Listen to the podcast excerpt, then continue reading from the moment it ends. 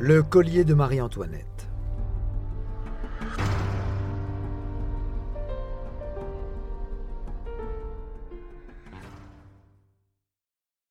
La livraison du bijou fut prévue une semaine plus tard, le 1er février, laissant le temps au joaillier de donner un éclat parfait à la rivière. Jeanne se présenta le 30 janvier. Elle prétexta que, ne voulant surtout pas être prise en faute par le roi, la reine voudrait ne pas donner sa signature. Devant le montant conséquent de la transaction, Rohan insista. Jeanne revint le lendemain. Chaque article était ratifié en marge et au bas de la page figurait la même signature que celle des lettres Marie-Antoinette de France.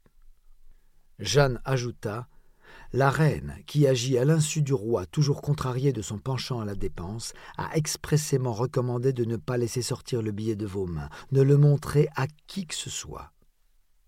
Rassuré, le prince cardinal de Rohan pria les bijoutiers de procéder à la livraison. Si fier et heureux du service qu'il rendait à la reine, le cardinal leur montra la lettre. Bohémer fut surpris d'apprendre que le bijou était destiné à celle qu'il avait refusée tant de fois, mais ne s'en ouvrit pas, de peur de faire capoter la vente qu'il attendait depuis si longtemps. Rohan se rendit le soir même chez la comtesse. Il fut introduit par un valet dans une chambre possédant une alcôve. La lumière était faible dans la pièce, ambiance sans nul doute orchestrée par la maîtresse de maison. Jeanne attendait le cardinal. Elle aperçut le coffret au précieux contenu, mais se contint, elle aussi.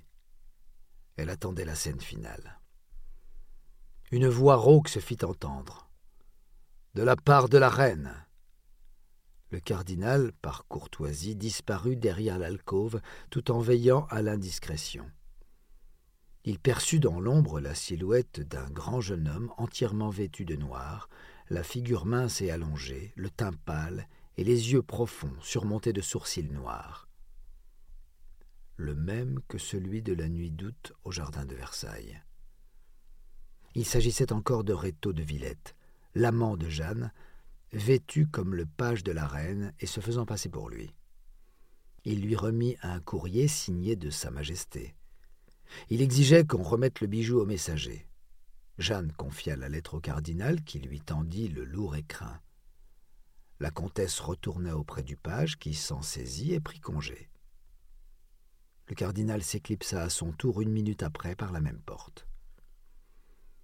Jeanne de la Motte se vit remettre le collier par son amant dans la soirée.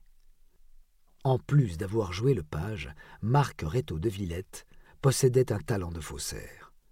Il imitait parfaitement l'écriture de la reine et avait rédigé les lettres remises au cardinal. Il est important de rappeler que Réto signait Marie-Antoinette de France, alors que les reines de France n'apposaient que leur prénom. Qui plus est, Marie-Antoinette n'était pas de France, mais d'Autriche. Le cardinal, de par son éducation et son expérience, ne pouvait ignorer cela. Les trois complices, le comte, la comtesse et le faussaire quittèrent Paris dans la nuit. Les diamants furent dessertis un à un et partagés. Pressé par le temps, Réto de Villette négocia les siennes tellement en dessous de leur valeur que des diamantaires soupçonnèrent le fruit d'un vol et le dénoncèrent. Il parvint, on ne sut comment, à prouver sa bonne foi et partit à Bruxelles vendre ce qui lui restait. Nicolas de la Motte partit de son côté avec les plus beaux diamants, il les proposa à deux bijoutiers de Londres. Pour les mêmes raisons que leurs collègues, les Anglais furent suspicieux, mais un émissaire envoyé à Paris revint en déclarant qu'aucun vol de bijoux de cette valeur n'était connu. Ils conclurent la vente. Rassurés. Afin de gagner du temps, l'échéance du premier paiement approchant, Jeanne fit savoir au bijoutier que Sa Majesté demandait un délai supplémentaire. Le 12 juillet 1785, Bohémer remit à la reine une lettre. Madame, nous sommes au comble du bonheur d'oser penser que les derniers arrangements qui nous ont été proposés et auxquels nous nous sommes soumis avec zèle et respect sont une nouvelle preuve de notre soumission et dévouement aux ordres de votre Majesté. Et nous avons une vraie satisfaction de penser que la plus belle parure de diamant qui existe servira à la plus grande et à la meilleure des reines.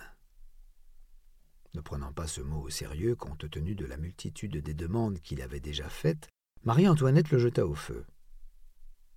Apprenant cela, et fou de rage, le joaillier fit une nouvelle demande, plus claire, le 5 août. Il s'étonna du revirement de la reine auprès de Madame Campan, sa première femme de chambre. Celle-ci, ne comprenant pas, rapporta sa conversation à Marie-Antoinette qui exigea des éclaircissements. L'affaire fut mise à jour. Louis XVI convoqua le cardinal de Rohan le 15 août avant qu'il célèbre l'office de l'Assomption dans la chapelle royale. Le cardinal, qui s'attendait à une réhabilitation, fut stupéfait lorsqu'il entendit le baron de Breteuil, ministre de la maison du roi, interpeller haut et fort un garde. Je vous ordonne de la part du roi d'arrêter monsieur le cardinal et d'en répondre. Ce fut fait, alors qu'il était vêtu de sa robe pontificale écarlate, au milieu des courtisans qui ne ratèrent pas une miette du spectacle. Le cardinal fut maintenu au fer par le garde des sceaux Armand de Miroménil. Interrogé, Louis de Rohan expliqua s'être fait duper par Jeanne de la Motte dans le but unique de faire plaisir à la reine. Ces raisons ne firent qu'accroître la colère du souverain, rendu chatouilleux sur les questions touchant la reine depuis la naissance de leur second fils, futur Louis XVII de France. De plus en plus d'écrits satiriques et diffamatoires à caractère pornographique circulaient au sujet de la reine. Cela le rendait fou. Malgré la réticence de ses conseillers, le roi fit enfermer l'homme d'Église à la Bastille jusqu'à son procès. De son côté, Jeanne de la Motte était activement recherchée. Elle facilita la tâche aux enquêteurs du roi en achetant de grandes propriétés à Bar-sur-Aube, où ses ancêtres avaient vécu.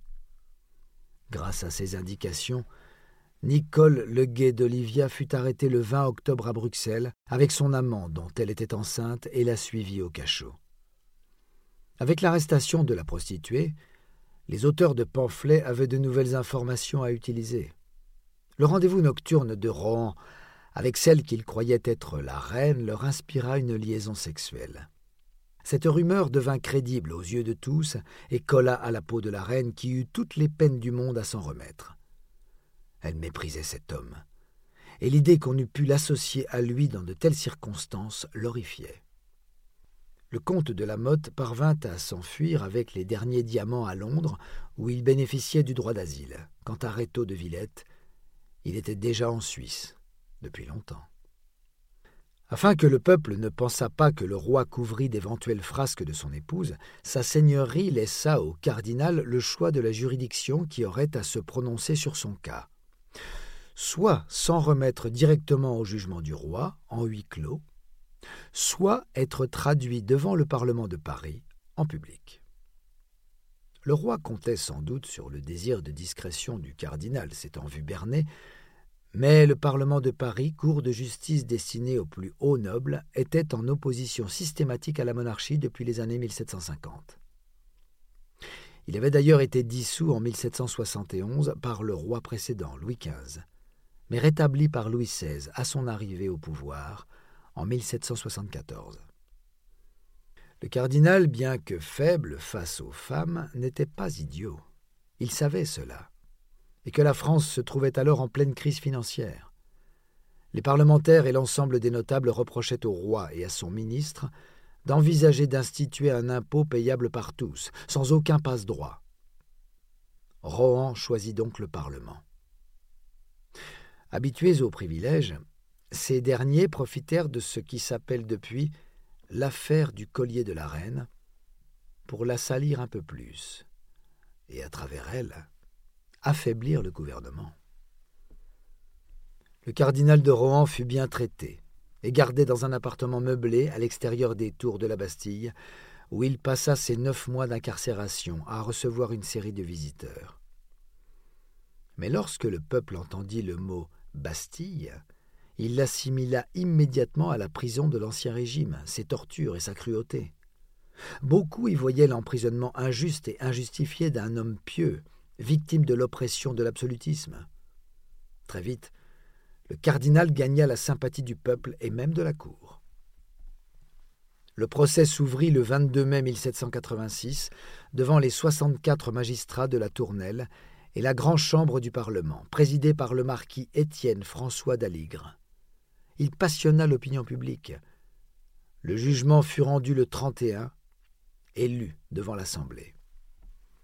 La Grande Chambre assemblée, faisant droit sur le tout, déclare les mots approuvés et la signature Marie-Antoinette de France, frauduleusement apposée en marge de l'écrit intitulé Propositions et conditions du prix et du paiement du collier, dont est question au procès, et faussement attribuée à la reine. La Grande Chambre assemblée bannit Louis-Marc-Antoine Rétaux de Villette à perpétuité du royaume. La Grande Chambre assemblée condamne par contumace Marc-Antoine Nicolas de la Motte à être battu et fustigé nu de verge et flétri d'un fer chaud en forme des trois lettres G, A, L sur l'épaule droite.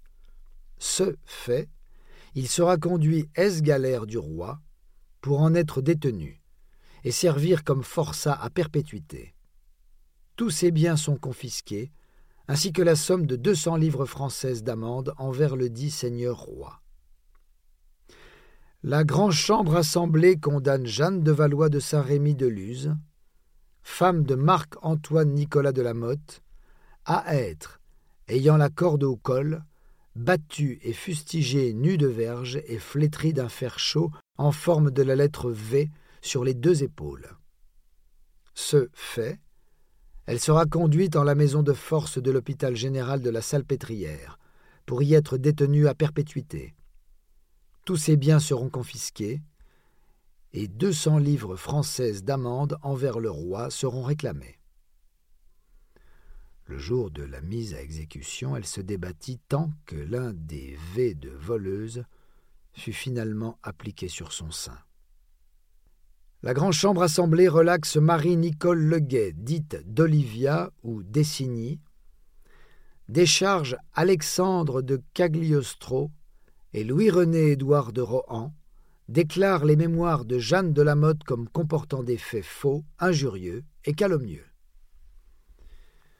Besenval, un écrivain, courtisan et militaire de l'époque, écrivit que les juges furent applaudis et tellement accueillis qu'ils eurent de la peine à passer au travers de la foule, tant la haine contre le parti opposé était forte, tant les dispositions contre la reine et la cour étaient enracinées. Le cardinal de Rohan était donc relaxé. Cependant, le contrat signé avec les joailliers n'était pas annulé. Seule la signature et l'approbation de la reine l'étaient. Il devait donc, pour être parfaitement en accord avec la justice, s'acquitter du paiement total du collier et des intérêts auprès de Bohemer et Bassange. Marie-Antoinette, humiliée par le jugement d'acquittement, obtint du roi qu'il exilât le cardinal à l'abbaye de la Chaise-Dieu, après l'avoir démis de son poste de grand aumônier. Cela ne fit qu'accroître le nombre et la virulence des pamphlets qui les accablaient, elle et la cour, renforçant l'opposition politique du Parlement à l'encontre de la monarchie. Marie-Antoinette, l'Autrichienne. Marie-Antoinette, l'étrangère, n'avait-elle pas eu de ces balades nocturnes dans le parc? N'avait-elle pas craqué pour des bijoux sans pouvoir les payer? N'avait-elle pas mené folle vie au Trianon? On lui prêta des mœurs lesbiennes avec Jeanne de la Motte. Elle aurait utilisé la pauvresse, récolté l'argent des diamants, puis l'aurait abandonné. On lui invente autant d'amants que de bassesse. L'opinion publique ne voulait plus croire en l'innocence de la reine. Jeanne parvint à s'évader de la salpêtrière le 5 juin 1787, seulement un an après son incarcération. Elle semble avoir bénéficié de complicité dont la preuve n'a jamais été démontrée. Elle mourut dans l'indifférence générale à Londres en août 1791. Voici comment un simple collier, jamais ne serait-ce que touché par la dernière reine de l'Ancien Régime, porta son nom pour l'éternité.